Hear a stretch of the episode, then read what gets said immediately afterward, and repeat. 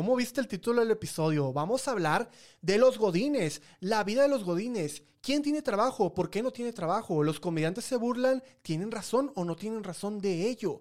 Vamos a hablar también de los que me les pegaron en la combi. Oye, ¿qué onda con la violencia en México? Ya uno tiene que hacer pues justicia por su propia mano. Fuerza al Líbano, fuerza también a la persona que está hospitalizada, que le dieron un golpe en eh, pues en todos lados, que asaltó, que mal que asaltaste, pero no merecías que se te golpeara así, de esa, de esa manera. Doné plaquetas. Cuenta aquí la leyenda que casi me desmayo. Quédate para este episodio y espero y te guste. Nos vemos. Bye.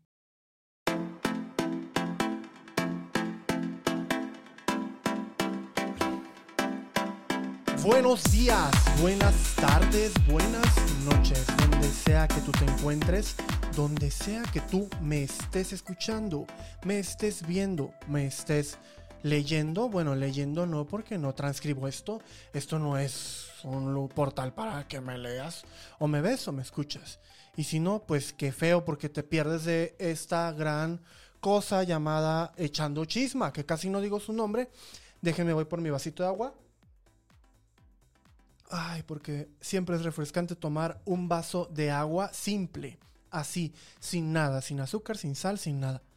Simple. Yo tomo mucha agua, no sé por qué creo que me tomo como al día 3 litros, 4 litros. No estoy en a dieta, siempre tomo mucha agua desde toda la vida y simple. En mi casa, en la casa suya de ustedes, no tomamos ni siquiera bebidas azucaradas, a excepción de la Coca-Cola cuando se nos antoja, a veces.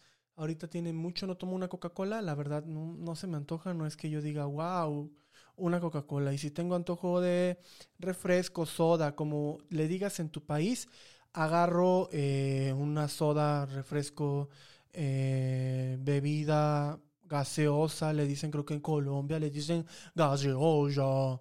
Eh, tomo de manzana. La Coca-Cola no me gusta. Bueno, mm, de repente con algo picosito sí se antoja. Por ejemplo, las enchiladas con la Coca-Cola sí me gustan mucho, pero me tampoco es que cada vez que coma yo enchiladas voy a comer, a tomar, perdón, Coca-Cola. No, no es por ahí, pero bueno, un vasito de agüita a su salud. Salud. H2O. El patrocinador oficial de este episodio. Ya vamos en el episodio número 16. Miren, este. Ay. De repente empiezo con un punch bien grandísimo en el episodio y luego bajo y luego vuelvo a subir y luego me pierdo y luego divago. Aunque tengo yo aquí, no lo ven, pero aquí tengo mi acordeoncillo de los temas eh, siguientes a lo que voy a decir después del saludo. Me pierdo. Perdón, pero estoy aprendiendo, ustedes están aprendiendo, van a ver mi evolución. Si hay algún episodio que me dé mucha pena ajena, en inglés le dicen cringe. Eh, yo había pensado que no había una traducción al español, pero es pena ajena. Esa es nuestra traducción de la palabra cringe. Y esto me lleva a la, ay, la familia de Ami. Ay, es que en esta semana hablando de cringe, hay una familia de un tal youtuber Ami que es un youtuber para niños, es un youtuber como tal para niños y son gente que te dan esa pena ajena que dices, ay, es que estoy viendo, ¿no? Veíamos Teletubbies, así que yo no soy quien para juzgarlo. Yo veía a Topollillo, que igual es mm, una voz chilloncísima, chilloncísima. Realmente se hizo viral el video donde sale un niño que se llama Aladdin cantando su Rose Yourself. Y aunque me reí, la verdad me sentí mal de haberme reído porque ese niño se ve que tiene un problema. Algo tiene, o sea, el niño tiene alguna enfermedad y no está bien reírnos porque es, es un niño. Qué coraje que su familia lo ponga a hacer esas cosas y que dé pie a que gente más adulta se burle de ese niño y hay videos muy fuertes. Caí en la risa, la verdad me reí, pero sí me sentí mal de haberme reído. Es esas risas que dices, ¿por qué me reí? ¿Por qué me reí de este meme si está muy ofensivo? Yo no soy así y si creo que en estos casos la comedia te dice, ¿y por qué te estás riendo? ¿Será que eres racista? ¿Será que hay algo en ti que eh, hay que tienes que componer? Al menos yo eso opino de la comedia. Que bueno, hoy vamos a hablar un poco, mucho de comedia. Se me vinieron muchas cosas a la mente. Antes de entrar en materia, te voy a dar el tip del día. Van a haber dos tips. El primero, no hay español neutro en México. Aunque digan que los chilangos tienen un español neutro, no mijito, no mijita, no mijite, no mijitex, no tienen español neutro. Pero ojo también compañeros, amigos jarochos, no tenemos español neutro. Si no es que tienes el español del centro de Veracruz, lo tienes del del sur, lo tienes del del norte, no hay español neutro. ¿Dónde sí hay español neutro? Las personas en México que se dedican al doblaje, al doblaje como tal ahí tiene que ser un español neutro. Eh, me comentaba por ahí mi maestra de voz. Ay, el mamador tiene maestra de voz. Este, que sí, que buscan mucho a México para que eh, nosotros hagamos como tal los doblajes al español. Pero tengo entendido y tengo conocidos que me comentan que en Colombia, específicamente en Bogotá, también hay muchas personas que doblan al español las series. Si tú te pones a ver ciertas series, eh, te vas a dar cuenta que hay modismos, hay palabras que ni son mexicanas ni son españolas. Por ejemplo, de repente estás viendo una serie y en el subtítulo en español, sobre todo en Netflix, dice, ay, bien juicioso. Esa palabra la usan sobre todo en Colombia. No sé si en otro país que me estén escuchando, que me estén viendo, también lo usan, pero en México mm, no sé cómo detectar que sea una traducción o un doblaje al español hecho en México. No lo he sabido eh, diferenciar, pero cuando sale algún artista doblando, por ejemplo Eugenio Derbez, ya les he dicho, no me gusta cómo dobla sus películas, porque justo acuda a este recurso de mi personaje que pegó en los X años. Y esta persona es así, pero no me gusta, ¿no? Otro consejo del día. Otro vasito de agua. Cuida tu historial crediticio, por favor, cuídalo. Estoy sufriendo hoy porque no me educaron en mi casa, al menos mis papás, como bien saben, no había dinero, no habían, sufrimos muchas precariedades muy grandes y vivíamos al día, no había ese tema de... Mm, saqué esto en Liverpool, saqué esto en fábricas, voy a pagarlo, voy a pagar mensualidades y no le estoy echando culpa a mis papás, obviamente. Pero son realidades que a mí me pasaron y que se los comparto para que en su momento, pues no les pase, ¿no? Tuve mi primer trabajo, me dieron una tarjeta de crédito, me aboracé. No supe cómo pagarla, no la supe cómo pagar, gasté, gasté, gasté, gasté, pedí préstamo, pedí préstamo, pedí préstamo, compré, viajé, hice de todo en mi primer trabajo. Mm, me arrepiento, sí, sí me arrepiento. Y les voy a decir por qué, aunque te dicen en la vida, ay, es que no te arrepientas, se vive una sola vez en la vida, vive, mi rey, o sea, no pain, no gain, o sea, tú vive, o sea, no te preocupes de nada, o sea, la vida te va a proveer. No, mijito, o sea, en serio, por esa mentalidad yo tengo un pésimo historial crediticio. ¿En qué me afecta? Yo ya quiero sacar mi casa. Ya quiero sacar una casa. Obviamente mi plan era sacarlo en dos añitos eh, para juntar un buen monto, juntar yo que mis aguinaldos, que esto, para cuando yo lo saque, eh, pueda dar una parte en efectivo y una parte en crédito. Y yo dije, bueno, en dos años o tres voy juntando, voy juntando y doy para que las mensualidades me queden un poco bajas. No, pues resulta que estoy en buro de crédito. Realmente todos estamos en buro de crédito, todos los que hemos tenido crédito. El problema es que cómo te califican, si bien o mal. A mí me califican pésimo, aunque por ahí nuestro presidente, y es lo único de política que voy a hablar en este capítulo, nuestro presidente no le da caso a las calificadoras y todo ese rollo.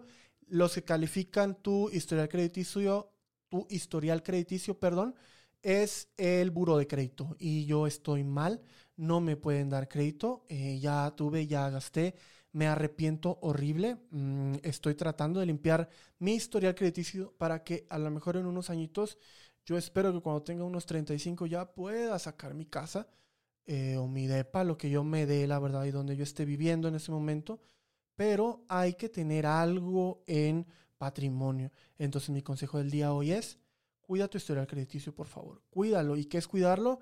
Paga bien, paga tus deudas, no debas. Bueno, si puedes, no debas. Y si tienes que deber, págalo en tiempo y forma, porque, ay, yo estoy sufriendo horrible. Oigan, este, ubican el tema de estas personas que ayer se subieron una combi. Híjole, que me los van agarrando a uno tú y que le van dando una tranquisa de su vida, que Dios de mi vida, yo no quiero ser él, no quisiera haber sido él. Pobrecito, lo agarraron horrible a golpes. No estoy a favor de la violencia, pero en, no sé si en todos los países de Latinoamérica o en Estados Unidos o solo es aquí, la gente ya está muy harta. O sea, aquí en la Ciudad de México al menos es una historia de que ya te dicen, cómprate un celular chafita para que lo tengas en la bolsa y sobre de eso tú, este, si te asaltan, le das el celular chafita. Es ya algo muy arraigado en la sociedad de la Ciudad de México. Claro que casos como estos, en los cuales agarran a un ratero, la gente lo pasa a matar. Y hay gente que realmente mata a estos asaltantes. De, por ejemplo, lleva a alguien una pistola, no sé si clandestinamente o legalmente, pero los asesinan.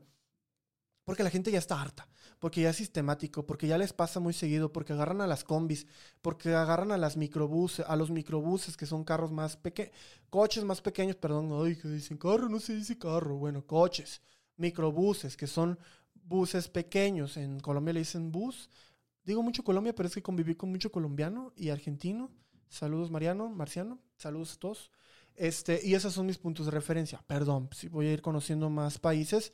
La guagua dicen en, en Cuba, dicen la guagua al autobús, pero esto es una guagua pequeña.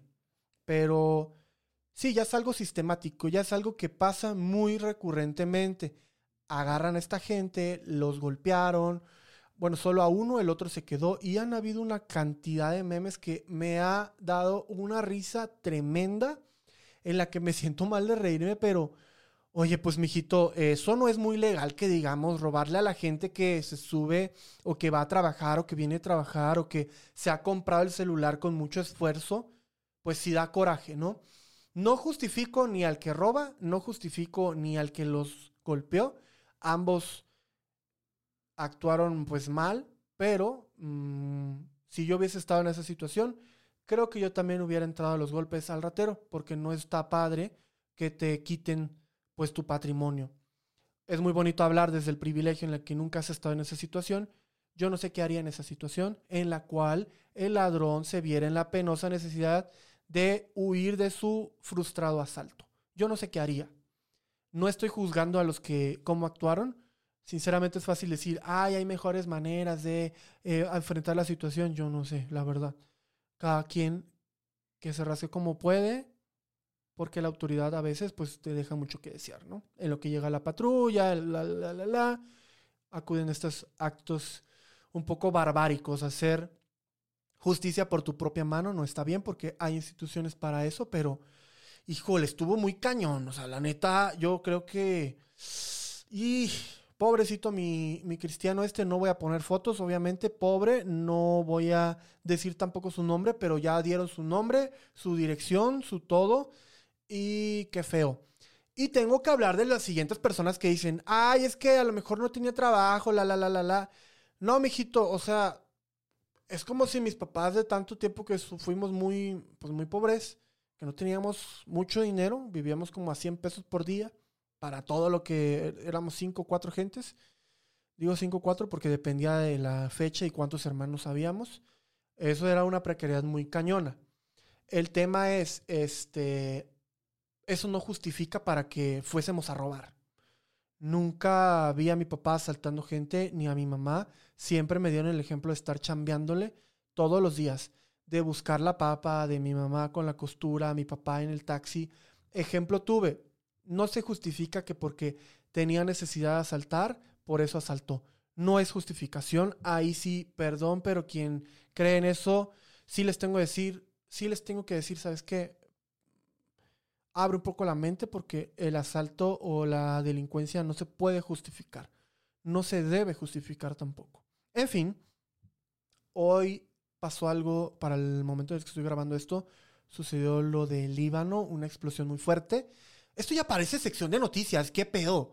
¿Qué pedo conmigo? Ya no sé ni qué, ya ni sé qué forma tiene este podcast, oigan, ya no sé. Ya no sé si, o sea, ya, ya, ya, vamos viendo en qué va agarrando forma esto, vamos a irle viendo qué les gusta, qué no, yo estoy viendo las métricas, yo sé que esto ya es casi noticia, qué oso polar, pero bueno, pasó lo del Líbano, horrible, horrible ya 2020, ya nos tiene harto, vamos en agosto, cada mes pasa algo fuerte, algo feo, pobre la gente del Líbano, oraciones para ellos, bendiciones, luz, lo que tú creas, mándale a la gente. No se sabe aún qué pasó. Sucede que puede haber sido que era un eh, lugar en el cual guardaban temas de pirotecnia o, eh, y a su vez que el fuego alcanzó a otra bodega de armamento o cosas así. Es supuestamente, no me consta, pero han habido demasiados videos muy fuertes, muy, muy fuertes. La explosión se vio muy fuerte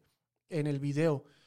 Qué horrible el 2020, por favor que ya termine y que ya no vuelva a pasar algo así de horrible, porque ya, ya esto ya, ya, Dios mío.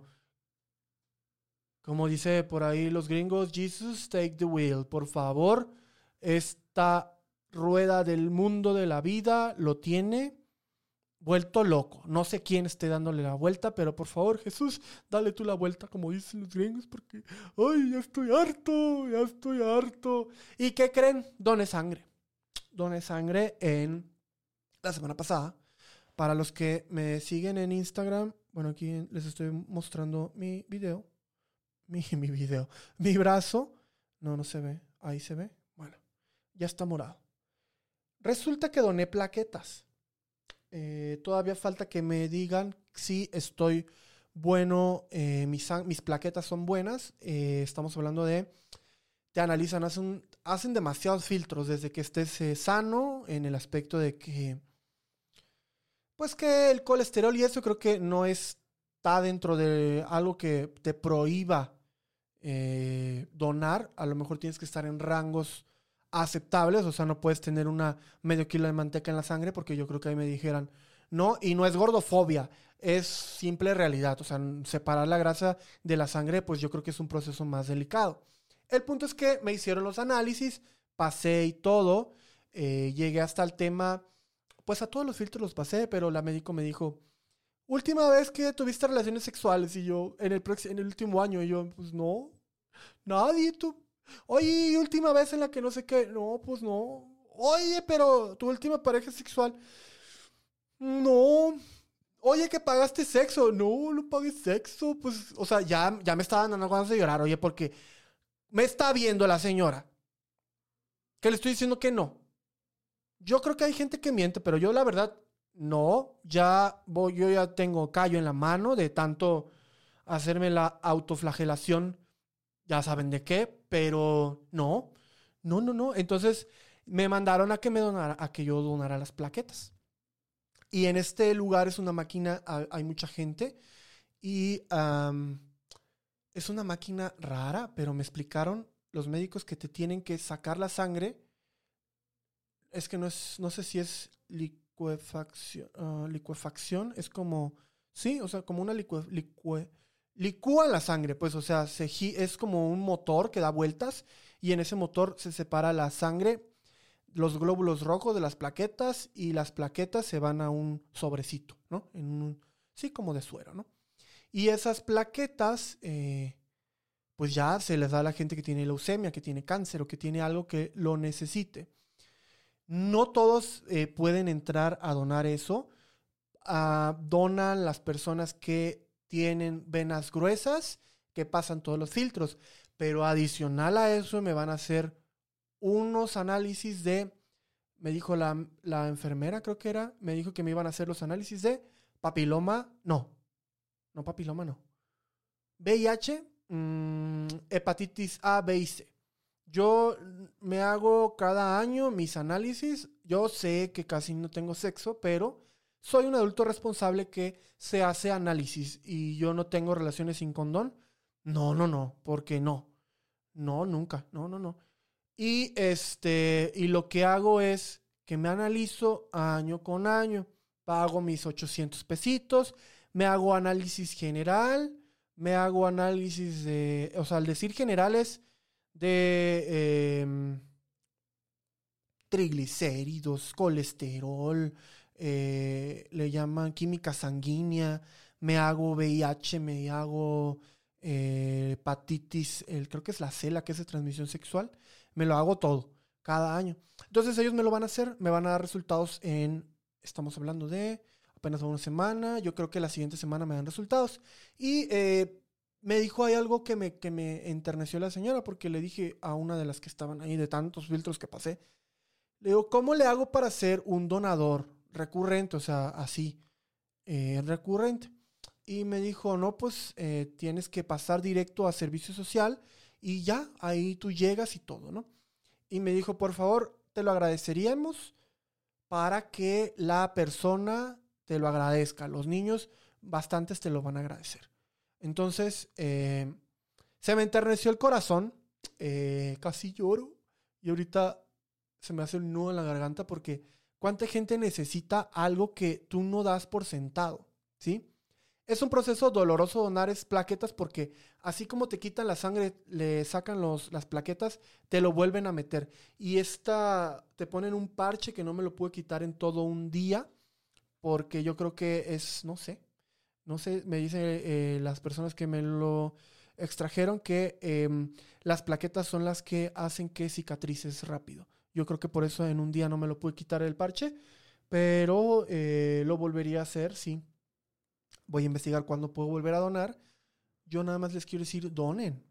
Donen, donen sangre, donen órganos, donen lo que puedan. Cuídense porque este requisito se lo pidieron porque a mi mamá la operaron y pedían donantes. Obviamente mi mamá ya está operada desde hace mucho, la operan como hace dos semanas. Y este, pidieron donantes de sangre. ¿Por qué? Porque hay, eh, no sé, porque no le hicieron una operación pesada a mi mamá. Era una operación ambulatoria, o sea, que el mismo día salió, pero le pidieron sangre y fuimos a donar. Está complicadísimo conseguir gente que done porque no te pagan la gente, no te, no, o sea, no pagas, no nada, pero pues conseguir que alguien pase el filtro, porque son muchos filtros. De, te preguntas si te hiciste acupuntura en el último mes. Yo no sabía que la acupuntura te puede generar un factor de riesgo. Yo nunca me he hecho acupuntura, pero que si la acupuntura, que si el tatuaje, que si tuviste sexo en el último mes, o sea, cada cosa que yo digo, ¿what? ¿A poco eso? ¿A poco eso necesito? Que si te dio alguna enfermedad en los últimos 12 meses. O sea, te hacen unas preguntas muy fuertes, muy cañonas. Bueno, no tan fuertes, sino de, yo creo que de cotejo para ver cómo estás de la sangre. Yo te invito a que vayas. Mm, es una buena sensación, te hace sentir que estás haciendo algo por alguien que no conoces, pero que lo necesita. La sangre pues está ahí, la produces y vas a generar más anticuerpos, más plaquetas, más lo que tú quieras. Yo creo que si cuando yo muera eh, sigo siendo sano, pues voy a donar todo lo que puedan. Mi, mi riñón, mi, mis córneas. ¿Para qué? ¿Para qué me voy despedazado? O sea, ¿para qué? Digo, ya si reencarno, porque así te lo dice la Biblia, ¿no? Que vas a resucitar y todo eso te lo dice Dios y la iglesia y todo eso, pues ya no sé cómo le voy a hacer, pero en lo que si existe la, reencarnación, en que si existe la resurrección, o que si existe Dios, o que si no era Dios era la, o que si era la y no, no era la, era Buda, no los vamos a quedar aquí mil años más esperando la venida. Ay, perdón. No, en ese inter yo puedo darle mm, vida a alguien. A lo mejor si resucito, voy a resucitar sin un riñón o sin córneas o ciego. Ya se ve en el momento que yo resucite. Y si no resucito es porque me fui al infierno. Pero ahí se ve.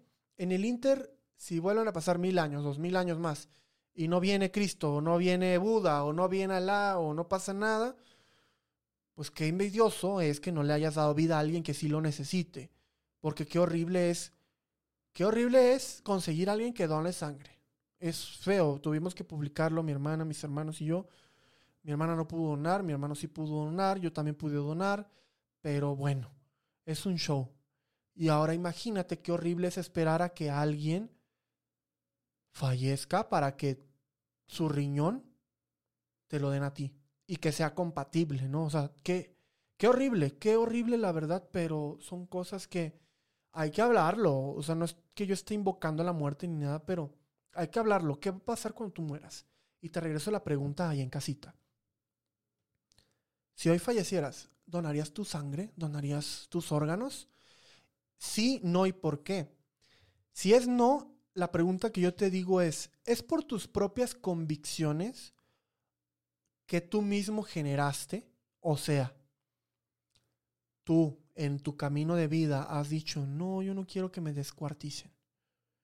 Yo no quiero que alguien tenga mis cosas ahí andando. O porque tu religión te lo prohíbe. Porque cuando una religión te prohíba algo, eh, evalúa si vale la pena seguir en esa religión, porque tu individualidad como ser humano se pierde. Tú eres libre de decidir qué quieres con tu cuerpo, tanto en la vida como en la muerte. ¿Claro? Ahora, tampoco es que te vas a morir con tus órganos. No pasa así. Tus órganos te los van a quitar porque te hacen la autopsia. Desconozco a dónde se vayan, pero creo que cuando lo entregan a los que te van a velar, no vas con órganos. Si alguien es médico, si alguien es forense, mm, desmiéntame ahí, pero tampoco es que, según yo recuerdo, no es que te vayas a ir con todos tus órganos a la tumba, porque no es así. Pero bueno, son ideologías mías, estoy moviendo el micro porque me está generando trastorno obsesivo compulsivo porque creo que no está cuadrado. Estoy mal de la cabeza, señores, ya lo saben, tengo problemas, tengo muchos problemas en la cabeza. No sé por qué he llegado adulto, no sé cómo le hizo mi mamá, no sé cómo le hice yo, pero bueno, ah, ya llegué y ni modos. Hay otro tema que, ay, ya llevo 26 minutos grabando. Mm. Me encanta la comedia, me encanta ver los podcasts de comedia, me encanta ver a los eh, peros. Algunos me caen muy mal, que no los soporto ver, porque tienen una comedia que ya caen en una, una grosería, un insulto, o insultan de una manera en la que no me da risa, que me molesta. No los voy a mencionar, pero quiero hablar de algo que todos en su momento han dicho. ¿Qué abuela con los godines? Como cuando yo era godín. Ay, que cuando era godín, yo ocho horas y ay, pinche godín. Ay, la vida de godín. Ay, andas con tu topper, güey. Ay, qué horrible ser godín. ¿Se acuerdan, señor cómico, todo lo que nos decía a nosotros los godines? Y digo nosotros porque yo sigo trabajando.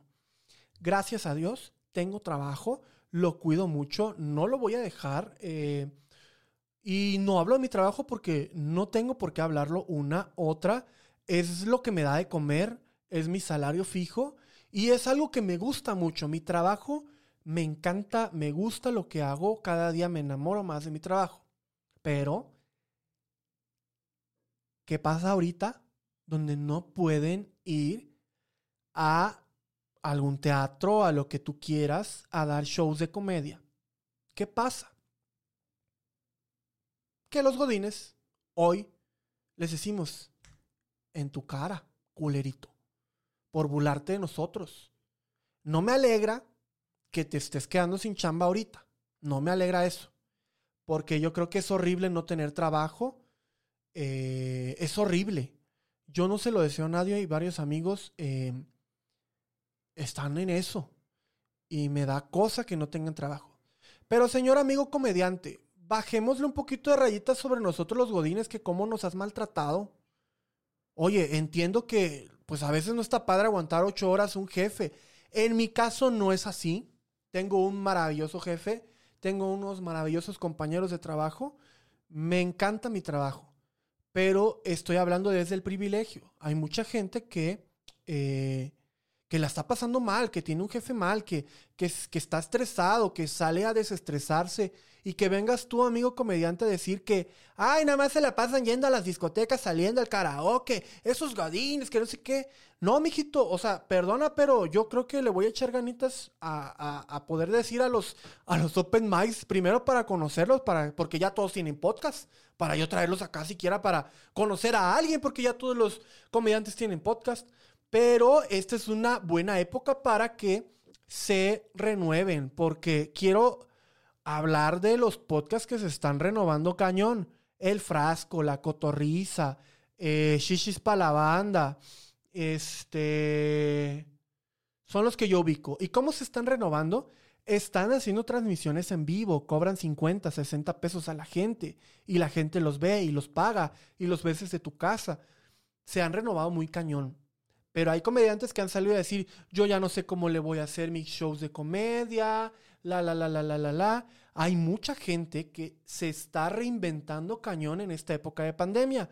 Y los que pagamos somos los godines. Yo ya he pagado varios shows de esos que dan porque me gusta su contenido, me gusta cómo lo hacen, los admiro bastante, al menos eh, puede que no coincidan conmigo, pero Casos como la cotorriza, el chichis para la banda, el frasco a veces no me caen bien, pero los veo. Eh, hay que reinventarse, tanto nuestros trabajos como godines se están reinventando, como ustedes como comediantes se tienen que reinventar. Uno les va a exigir más producción, más temas de, eh, pues sí, más producción en tus shows, buscar la manera de reinventarte, que valga la pena. Si yo voy a pagar algo es porque estoy pagando el privilegio de verte y no va a estar en ningún otro lado para que yo desquite mis 60, 80 pesitos o lo que cobres, porque la gente pagaba más por irte a ver en vivo. No creo que te que se moleste por verte en internet, amigo comediante. Está bien que tú creas que eh, tienes miedo de que tus rutinas de comedia ya no te las aprendas, pero reinvéntate. Está el internet ahí. Como también se burlaban de los youtubers. Hoy todo mundo está en YouTube. Todos los comediantes están en YouTube. No estoy diciendo que esté mal lo que los comediantes, no estoy alegre por lo que les está pasando a los comediantes. No, no es así. Pero este es un momento de evaluar que no es mi realidad la única y la que rige. Porque también, así como estoy hablando de los em, comediantes, también los que han emprendido han tiradole horrible a los godines. Yo ya emprendí, yo ya esto. ¿Y qué está pasando? Que con estas nuevas realidades, tu negocio se tiene que reinventar. ¿Quiénes se van a quedar en el camino? Aquellos negocios que no se reinventen, que no están a la vanguardia de las nuevas tecnologías, de las nuevas realidades. Hay que reinventarnos todos, ¿eh? Tanto yo como empresario, como yo como, em, digámosle, youtuber, comediante, porque hasta los youtubers se tienen que reinventar ahorita porque la competencia ha subido cañón a todo mundo ya es youtuber, todo mundo ya tiene canal de YouTube, ya hay demasiado contenido. ¿Qué nos va a diferenciar? Yo, yo no soy youtuber porque la verdad nada más nueve personas me siguen en YouTube. Eh, no soy youtuber, no cuenta eso. Pero, ¿qué vamos a hacer nosotros los que queremos buscar un camino en el Internet para que la gente nos diferencie? Y otra cosa, ¿qué vas a hacer tú como Godín para diferenciarte de los demás? ¿Qué tecnologías ya estás manejando? ¿Qué programas ya manejas? ¿Ya manejas bien el Excel? ¿Ya sabes contestar un correo bien? ¿Ya sabes interpretar bien? ¿Ya sabes tener una reunión en Zoom o en Teams sin que cuatrapes, sin que te cuatrapes? ¿Ya lo sabes? Porque hoy la demanda de trabajo disminuyó. Corrijo, la oferta de trabajo disminuyó y la demanda va a aumentar. O sea, todo mundo va a querer trabajo. ¿Y a quiénes van a contratar? A los más capaces, a los más proactivos, a los más chingones, por así ponerle, ¿no? ¿Eres tú el chingón que está esperando tu jefe, que está esperando el público, que está esperando tu familia? Porque en estos tiempos hay que saber dividir tu trabajo de eh, pues tu horario interpersonal, porque hay que convivir con la familia también, no es todo es trabajo. En eso yo estoy trabajando. Pero el mensaje que yo quiero dejar para ir finalizando es, ni el cómico o el comediante está, hay que, o sea, no hay que alegrarnos de porque el cómico no tiene trabajo, ni porque el empresario cerró su negocio, ni porque el godín lo corrieron, ni hay que nosotros como godines estar contentos porque los demás se quedaron sin trabajo y ahora toma la cañón. Ahora yo soy el que te dice quién tenía la razón, ¿no? No se trata de eso, hay que hablar de las cosas, hay que hablar de las realidades. Pero hay que reinventarnos. Es tiempo de reinventarse. Sacar la mejor versión de nosotros justo en estos tiempos Eso exige el mercado, eso exige el público, eso exige la nación, eso exige todo. Todos están exigiendo reinventarse. Al menos con estos shows en vivo en internet, me gusta. Es más barato que ir allá, eh, me gusta. Aquí estoy en mi casita, yo creo que si alguien saca un concierto eh, por ese medio o incluso obras de teatro, si lo sacan versión en, en línea, yo sí pagaría. Yo pagaría por irlos a ver porque se vería un poco mejor. En el internet, perdón. Yo lo pagaría. No me siento a gusto yendo a un cine en un chingo de tiempo. Yo no voy a ir ni a cines, ni a discotecas, ni a fiestas, al menos en, en un año. Yo no vuelvo a ir a esas cosas. ¿Por qué? Porque no me quiero morir. Eh, soy muy fatalista, perdónenme, pero yo no, no me veo yendo a una fiesta en diciembre. Yo no me veo haciendo eso. Me veo con mi familia conviviendo con sana distancia, sí, porque es mi familia. Y si me enferman, al menos me enfermó mi familia y ya. Pero yo, hasta eso, mi familia cercana, ¿eh? Mis hermanos y mi mamá. Y mi papá, ¿no? Yo no, no, no, no. No voy a abrir el círculo más. ¿Por qué? Porque desafortunadamente estoy en la Ciudad de México, donde se dice que los contagios están en aumento y en aumento. Eh, y no, yo no quiero que digan que le pegué algo a alguien, porque no, yo hoy me siento sano, ya me hicieron la prueba, obviamente para donar sangre, pude donar, quiere decir que coronavirus no tengo. Eh, vamos a esperar mis resultados oficiales de sangre en dos semanas. Eh, creo que me falta una semana más. Este, y vemos, yo creo estoy sano. Y si no, pues ni modo, ya también les voy a decir, ¿saben qué? Tengo eh, esto bueno, no sé si les diría si tengo algo, pero ya nada más les voy a decir, estoy sano, ya. Jódanse. Pero no, si tengo VIH yo no les voy a decir. No. De entrada, no, VIH no puedo tener porque no tengo sexo desde hace... Uh, uh, y el último sexo que tuve no fue con... Así que tú digas al pelonais. No. No, no, no, no, no. Con condón siempre. Todo con condón. Y bueno. Eso fue. Ay, me pegué. Me pegué en la mano, oye. Esto fue el episodio de hoy. ¿Qué te pareció? La palabra del día es Wiro. Wiro es una palabra maya que significa indio. Es peyorativo. Una vez de niño me dijeron ¿qué te puedo dar, Wiro? Y me dijeron indio y yo me emocioné porque me dijeron Wiro. Yo pensé que era como indio o no, que era algo bonito. Yo llegué presumiendo con mi familia que me habían dicho Wiro. Pero no, cuando te digan Wiro es una forma despectiva de decirte indio. Es como decirte, estás todo Wiro. ¿Qué te pasa, pelana? Es como, sí, como, como, como decirte naco. Está mal, pero te lo doy para tu brevario cultural, lingüístico y es del maya, que significa indio. Esto fue todo por hoy. Nos vemos en el siguiente episodio número 17. 17. 17.